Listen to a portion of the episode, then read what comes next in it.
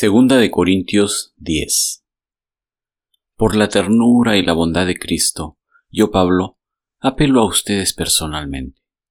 Yo mismo que, según dicen, soy tímido cuando me encuentro cara a cara con ustedes, pero atrevido cuando estoy lejos.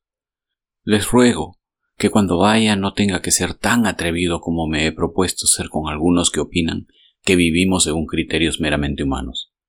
Pues aunque vivimos en el mundo, no libramos batallas como lo hace el mundo.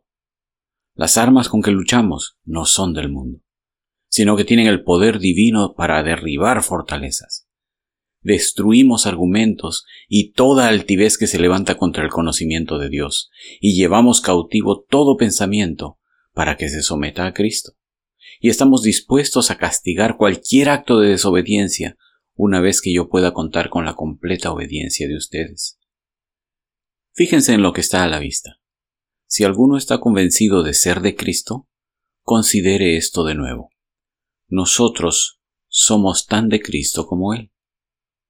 No me avergonzaré de jactarme de nuestra autoridad más de la cuenta, autoridad que el Señor nos ha dado para la edificación y no para la destrucción de ustedes. No quiero dar la impresión de que trato de asustarlos con mis cartas, pues algunos dicen sus cartas son duras y fuertes, pero él en persona no impresiona a nadie, y como orador es un fracaso. Tales personas deben darse cuenta de que lo que somos por escrito estando ausentes, lo seremos con hechos estando presentes. No nos atrevemos a igualarnos ni a compararnos con algunos que tanto se recomiendan a sí mismos. Al medirse con su propia medida y compararse unos con otros, no saben lo que hacen. Nosotros, por nuestra parte, no vamos a jactarnos más de lo debido. Nos limitaremos al campo que Dios nos ha asignado según su medida, en la cual también ustedes están incluidos. Si no hubiéramos estado antes entre ustedes, se podría alegar que estamos rebasando estos límites, cuando lo cierto es que fuimos los primeros en llevarles el Evangelio de Cristo. No nos jactamos desmedidamente a costa del trabajo que otros han hecho. Al contrario, esperamos que según vaya creciendo la fe de ustedes, también nuestro campo de acción entre ustedes se amplíe grandemente para poder predicar el Evangelio más allá de sus regiones, sin tener que jactarnos del trabajo ya hecho por otros. Más bien, si alguien ha de gloriarse, que se gloríe en el Señor, porque no es aprobado el que se recomienda a sí mismo, sino aquel a quien recomienda el Señor.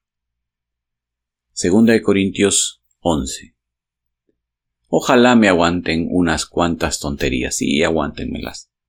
El celo que siento por ustedes proviene de Dios, pues los tengo prometidos a un solo esposo, que es Cristo, para presentárselos como una virgen pura. Pero me temo que, así como la serpiente con su astucia engañó a Eva, los pensamientos de ustedes sean desviados de un compromiso puro y sincero con Cristo. Si alguien llega a ustedes predicando a un Jesús diferente del que les hemos predicado nosotros, o si reciben un espíritu o un evangelio diferentes del que ya recibieron, a ese lo aguantan con facilidad. Pero considero que en nada soy inferior a esos superapóstoles. Quizás yo sea un mal orador, pero tengo conocimiento. Esto se lo hemos demostrado a ustedes de una y mil maneras. ¿Es que cometí un pecado al humillarme yo para enaltecerlos a ustedes, predicándoles el Evangelio de Dios gratuitamente? De hecho, despojé a otras iglesias al recibir de ellas ayuda para servirles a ustedes. Cuando estuve entre ustedes y necesité algo, no fui una carga para nadie, ya que los hermanos que llegaron de Macedonia suplieron mis necesidades. He evitado serles una carga en cualquier sentido y seguiré evitándolo es tan cierto que la verdad de Cristo está en mí como lo es que nadie en las regiones de Acaya podrá privarme de este orgullo. ¿Por qué? ¿Porque no los amo? Dios sabe que sí. Pero seguiré haciendo lo que hago, a fin de quitar todo pretexto a aquellos que, buscando una oportunidad para hacerse iguales a nosotros, se jactan de lo que hacen. Tales individuos son falsos apóstoles, obreros estafadores que se disfrazan de apóstoles de Cristo. Y no es de extrañar, ya que Satanás mismo se disfraza de ángel de luz. Por eso no es de sorprenderse que sus servidores se disfracen de servidores de la justicia. su fin corresponderá con lo que merecen sus acciones. Lo repito, que nadie me tenga por insensato, pero, aun cuando así me consideren, de todos modos, recíbanme para poder jactarme un poco. Al jactarme tan confiadamente, no hablo como quisiera el Señor, sino con insensatez, ya que muchos se ufanan como lo hace el mundo, yo también lo haré. Por ser tan sensatos, ustedes de buena gana aguantan a los insensatos. Aguantan incluso a cualquiera que los esclaviza, o los explota, o se aprovecha de ustedes, o se comporta con altanería, o les da de bofetadas. Para vergüenza mía confieso que hemos sido demasiado débiles. Si alguien se atreve a dárselas de algo, también yo me atrevo a hacerlo. Lo digo como un insensato. ¿Son ellos hebreos? Pues yo también. ¿Son israelitas? También yo lo soy. ¿Son descendientes de Abraham? Yo también. ¿Son servidores de Cristo? ¡Qué locura! Yo lo soy más que ellos. He trabajado más arduamente, he sido encarcelado más veces, he recibido los azotes más severos, he estado en peligro de muerte repetidas veces, cinco veces recibí de los judíos los treinta y nueve azotes, tres veces me golpearon con varas, una vez me apedrearon, tres veces naufragué y pasé un día y una noche náufrago en alta mar.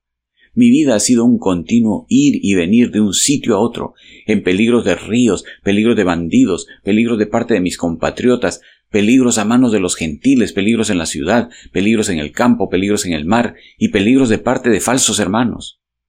He pasado muchos trabajos y fatigas y muchas veces me he quedado sin dormir. He sufrido hambre y sed y muchas veces me he quedado en ayunas, he sufrido frío y desnudez. Y como si fuera poco, cada día pesa sobre mí la preocupación por todas las iglesias. Cuando alguien se siente débil, ¿no comparto yo su debilidad? Y cuando a alguien se le hace tropezar, ¿no ardo yo de indignación? Si me veo obligado a jactarme, me jactaré de mi debilidad. El Dios y Padre del Señor Jesús, sea por siempre alabado, sabe que no miento. En Damasco el gobernador, bajo el rey Aretas, mandó que se vigilara la ciudad de los damasenos con el fin de arrestarme. Pero me bajaron en un canasto por una ventana de la muralla y así escapé de las manos del gobernador.